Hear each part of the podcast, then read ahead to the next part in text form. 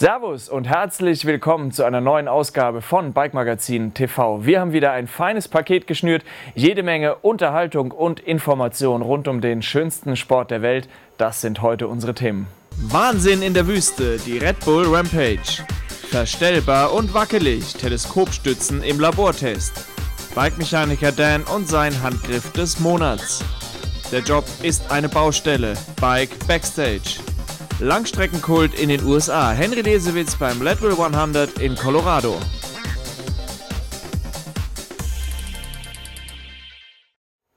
Seit zehn Jahren lädt Brausebrauer Red Bull zum härtesten Freeride-Event der Welt in die Wüste von Utah in den USA und jedes Mal sorgt die Rampage für spektakuläre Bilder und Bike-Manöver am Rande des Wahnsinns. Ja, allein der Startdrop, äh, der heuer aufgeschüttet wurde, der lässt einem normalen Menschen das Herz in die Hose rutschen. Hier ist sie, die Rampage 2012 in einer kleinen Zusammenfassung. Die Szene scheint unwirklich. Inmitten der schroffen Felsen im Süden Utahs, nicht weit vom Zion National Park, erheben sich drei auffällige Rampen. Darunter junge Männer, die mit Schaufel und Pickel ihre Lines in den sandigen Felsboden. Über 2000 Zuschauer haben sich auf den Weg ins Nirgendwo gemacht, um die Stars der Freeride-Szene anzufeuern.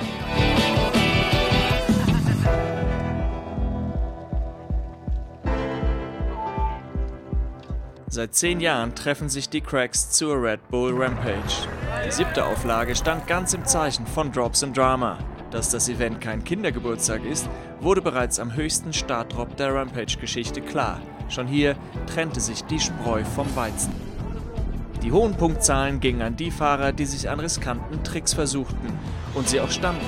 Selbst Big Names wie Sir Maniok Dörfling oder Bearclaw hatten Probleme und mussten einigen Außenseitern den Vortritt lassen.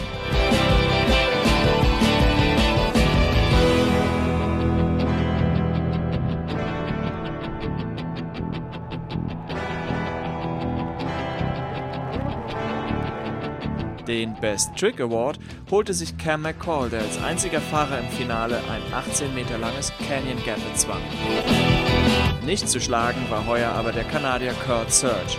Der begeisterte Fans und Judges mit einem fehlerfreien Lauf, inklusive Backflip Drop und Superman über einen mächtigen Sprung.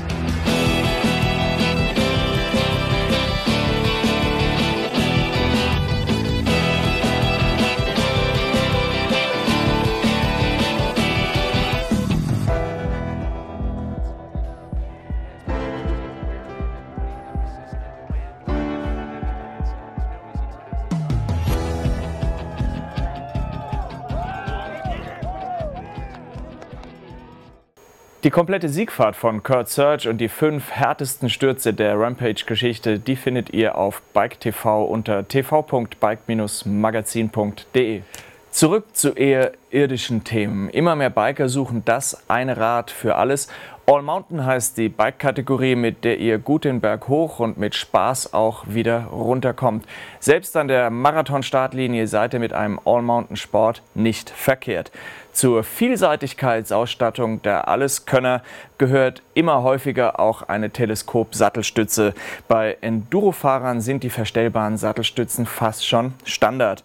In der aktuellen Ausgabe von Bike haben die Kollegen aktuelle Teleskopstützen auf den Laborprüfstand gespannt und ganz ehrlich, wir waren ziemlich überrascht, was alles klappert, klemmt und schlicht nicht funktioniert.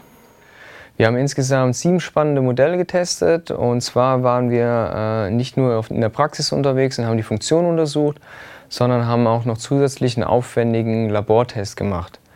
Im Labortest haben wir erstmals die Haltbarkeit von Teleskopstützen untersucht. Und zwar mussten die verschiedene äh, Prüfnormen durchlaufen und die Ergebnisse sind relativ erschreckend gewesen, weil keine von den Stützen äh, den härteren Velotech-Test überstanden hat. Und selbst bei dem einfachen EN-Test äh, hat nur eine einzige Stütze überlebt. Den Labortest haben wir bei der Firma Velotech durchgeführt und wie dieser Test aussah oder die Tests, die verschiedenen, die wir dort gemacht haben, zum einen Funktionstests als auch äh, Haltbarkeitstests, das seht ihr jetzt gleich in einem kleinen Film. Um die Haltbarkeit zu überprüfen, sind wir ins Prüflabor bei Velotech gegangen. Dort haben wir zum einen die Funktion überprüft, sprich äh, wir haben 1000 Zyklen gefahren, haben die Stütze, jede Stütze 1000 Mal ein- und ausgefahren und haben zusätzlich noch die Dichtungen an der Stütze selbst und oben am Hebel mit einer äh, Sand-Salz-Lösung besprüht, um zu gucken, äh, ob die in der Praxis auch wirklich lange halten. Zusätzlich äh, haben wir mit einer Velotech-Norm angefangen, wo die Stütze mit verschiedenen äh, Lastwechseln belastet wird. Diese ähm, Belastungen äh, basieren auf eine, von Realdaten. Das heißt, es wurden Messungen in der Praxis gemacht, welche äh, Belastungen treten tatsächlich auf. Und diese Belastungen wurden dann ins Labor übertragen und auf die Stützen übertragen. Das Erstaunliche dabei, bei dieser Prüfung bei der nach Velotech-Norm sind alle unserer sieben Testmuster gebrochen. Daraufhin ähm, haben wir eine einfachere Norm, die EN-Norm, auch nochmal überprüft. Die EN-Norm ist wirklich sehr, sehr, sehr, sehr viel milder und äh, von der Belastung her einfacher und wird eigentlich auch nur für einfache Mountainbikes angewandt. Also sie ist nicht wirklich praxisgerecht. Und selbst diesen einfacheren Test hat nur eine einzige der Stützen überstanden. Zum einen waren bei uns im Test die Haltbarkeit ausschlaggebend, die wir im Labor untersucht haben, und zum anderen die Funktion in der Praxis. Und die Stützen, die uns äh, in der Praxis vom Bedienkomfort und der Funktion insgesamt am besten gefallen haben, waren zum einen äh, die Kindshock, die Lev mit 150 mm Hub und äh, die neue RockShox Reverb Stealth. Und die Stütze, die im Labortest als einziges den EN-Test geschafft hat, war die Fox DOS. Auch wenn der Trend äh, eigentlich zu weniger Remote-Hebeln am Lenker geht, haben wir hier nochmal alle der Reihe nach aufgereiht um äh, einen Größenvergleich zum einen zu sehen. Man sieht hier relativ kleine äh, Hebel, wie zum Beispiel von der Plex, die sich äh, Platz sparen zwischen Lenker und äh, Bremse montieren lassen. Und andere sehr, sehr ausladende Modelle, wie zum Beispiel hier der Hebel von Fox, ist super klobig und man muss erstmal den Platz finden, den noch optimal zu positionieren. Ein Highlight ist eigentlich der RockShox-Hebel, weil der als einziges eine hydraulische Ansteuerung hat. Das heißt, äh, man braucht relativ wenig Handkraft und äh, durch die Krümmung oder die Biegung von dem Hebel kommt man sehr gut mit dem Daumen ran. Also der ist ergonomisch gut gelungen. Ebenfalls ein ziemlich guter Hebel war der Keinschock-Hebel. Der ist relativ klein und äh, man braucht sehr, sehr wenig Kraft, um den Hebel zu bedienen. Ein Negativbeispiel ist noch der X-Fusion-Hebel, der eine extrem hohe Handkraft benötigt, um die Stütze abzusenken oder rauskommen zu lassen. Zum Schluss gibt es noch einen Tipp zur Kabelverlegung. Und zwar, ähm, wenn man eine Stütze hat, wo der Kabelanschluss eher am unteren Teil ist, der sich nicht bewegt, ist es relativ einfach. Die meisten äh, modernen Rahmen haben hier auch schon vorgesehene Führungen für, wo man das Kabel direkt am Oberrohr entlang legen kann. Ist es nicht der Fall, sprich das Kabel ist oben am Kopf, muss man halt gucken, ähm, kann man das Kabel am Oberrohr entlang legen. Dann gibt es aber hier meistens irgendwie ein unschönes Lasso und man kommt auch oftmals mit der Wippe in Kontakt. Wenn man das Kabel lang lässt von Anfang an, kann man hier über zwei Kabelführungen das Kabel hier unter der Wippe entlang legen und in einen Bogen und dann am Unterrohr entlang gleiten lassen. Das heißt, wenn man die Stütze absenkt, entsteht hier kein Kabel, es scheuert nichts und äh, der Zug ist schön aufgeräumt am Rahmen entlang. Wenn ihr hautnah miterleben wollt, wie bei Bike getestet wird, wie das Heft entsteht, aber auch wie wir Fernsehen machen, dann kommt zum Praktikum. Wir suchen Studenten mit ersten journalistischen Erfahrungen und natürlich einem großen Herz fürs Mountainbiken. Alle Informationen, die gibt's beim Kollegen Listmann. Einfach eine E-Mail an c.listmann.bike-magazin.de. Wenn es, wie eben gesehen, klappert und klemmt, dann kommt Bike-Mechaniker Dan ins Spiel. Hier ist sein Handgriff des Monats. Ja, servus, guten Tag. Ähm, heute wir machen einfach ein bisschen äh, Schönheitsprogramm, ähm, ähm, weil was passiert sehr mit vielen, vielen Firmen ist, dass die Kabel sind von links bis links montieren und rechts bis rechts montieren. Davor das dann schleift hier auf die äh, vorne der Steuerrohr oder manchmal ist es noch tiefer und schleift auf dem äh, Gabel hier. Wenn die Kabel sind leicht gewechselt, links, rechts, rechts, links, dann hast du dieses Problem nicht mehr. Ähm, obwohl das Fahrrad nagelneu ist, der ist schon ähm, Lack, äh, leichter Lackkratz oder Schaden. Es wurde äh, noch eine Woche biken, das wurde wahrscheinlich durch die Farbe gegangen. So, ähm, bauen wir gleich ab. Bei manchen Fahrrädern, manchen Firmen, du hast das total Glück, dass du musst nur die links und rechts ähm, die Kabel ähm, drüber kreuzen, weil die Schalthule ist schon lang genug.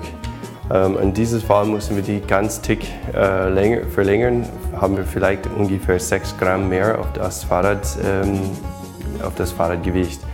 Aber wenn Glück, äh, musst du nur die Kabel wechseln und nicht äh, äh nochmal neu schneiden.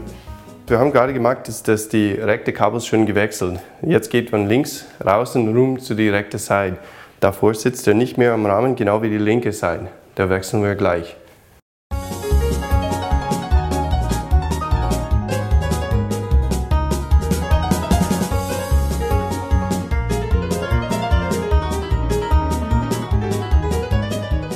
Ähm, jetzt, dass wir haben die beiden Kabel umgebaut, ähm, haben wir jetzt eine schleiffreie Oberrohr und äh, Gabelbrücke, oder Steuerrohr, Entschuldigung, und Gabelbrücke. Jetzt beim Fahren, die Kabel bleibt nicht die ganze Zeit direkt Kontakt mit den Rahmen. Die neue Bike liegt ja nun am Kiosk und kaum war das Heft fertig, sind in der Redaktion die Handwerker angerückt. Seit gut einer Woche wird nun gebohrt, gepinselt, gesägt, werden ganze Wände eingerissen. Das alles, damit es hinterher richtig schön und viel schöner als jetzt wird. Also nicht wundern, wenn die kommende Ausgabe der Bike ein wenig staubig wird. Hier kommt ein Bike Backstage direkt von der Baustelle.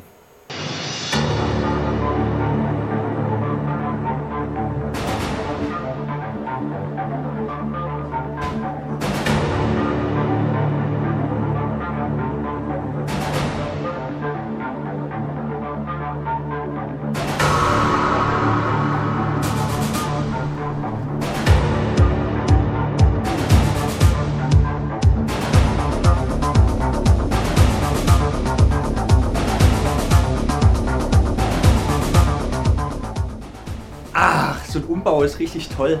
Letztens so eine Wunschliste geschrieben, wie mein Büro aussehen soll, was ich noch brauche als Deko. Habe ich geschrieben, brauche drei hübsche Fahrräder zum Hindekorieren und zwei benutzte Kaffeetassen. Und was habe ich bekommen? Alles bekommen. Zwei benutzte Kaffeetassen und da sind drei Bikes. Super.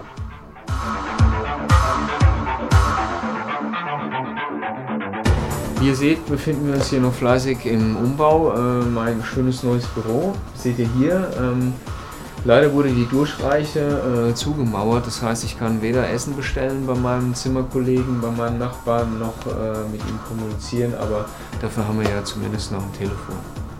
Und äh, ich glaube, ich suche jetzt mal noch ein großes Poster, um äh, das Loch verschwinden zu lassen.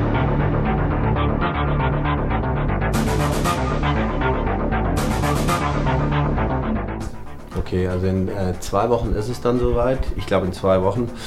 Ähm, Wenn es nicht noch zwei Monate dauert, ähm, dann ähm, ähm genau ziehen wir heute äh, ziehen wir alle zusammen, äh, also die Bike-Redaktion und die Tour-Redaktion. Und ich glaube, die Befürchtungen, die waren riesengroß, dass, ähm, dass es zu kleine Büros gibt, ähm, dass es zu eng wird, dass man nur noch eine Küche hat. Aber letztendlich werden wir uns wahrscheinlich alle freuen, dass wir alle ein bisschen näher zusammenrücken und hier oben so eine Art Kreativpool bilden können.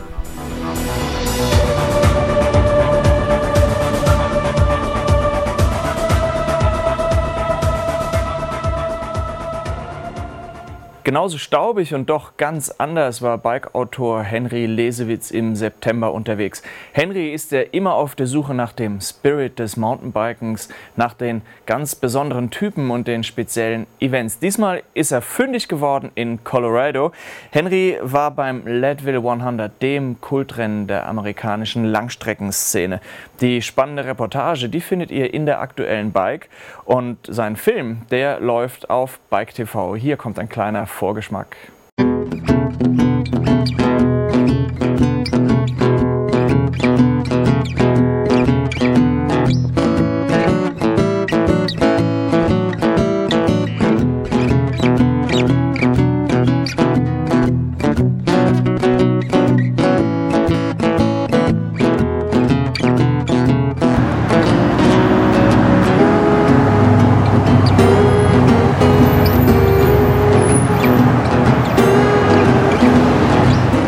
Ich stehe hier in Colorado, inmitten der wunderschönen Rocky Mountains, in einem verschlafenen Ort namens Leadville.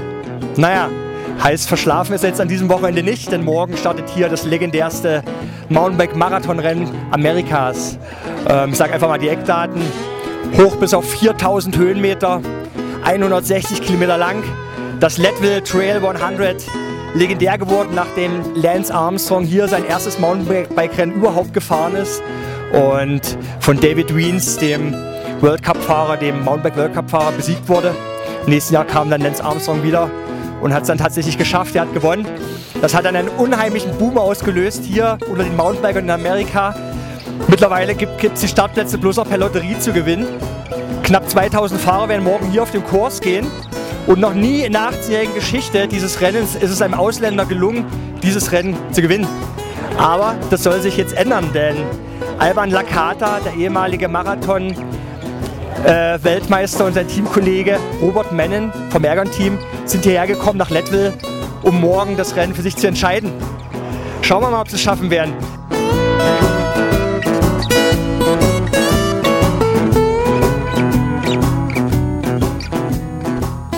Das war's mit der Oktoberausgabe von Bike Magazin TV. Aktuelle Bike-Videos, die findet ihr immer auf Bike TV und in unserem Podcast. Die ganze Welt des Geländeradsports im Heft und in der kostenlosen Bike-App.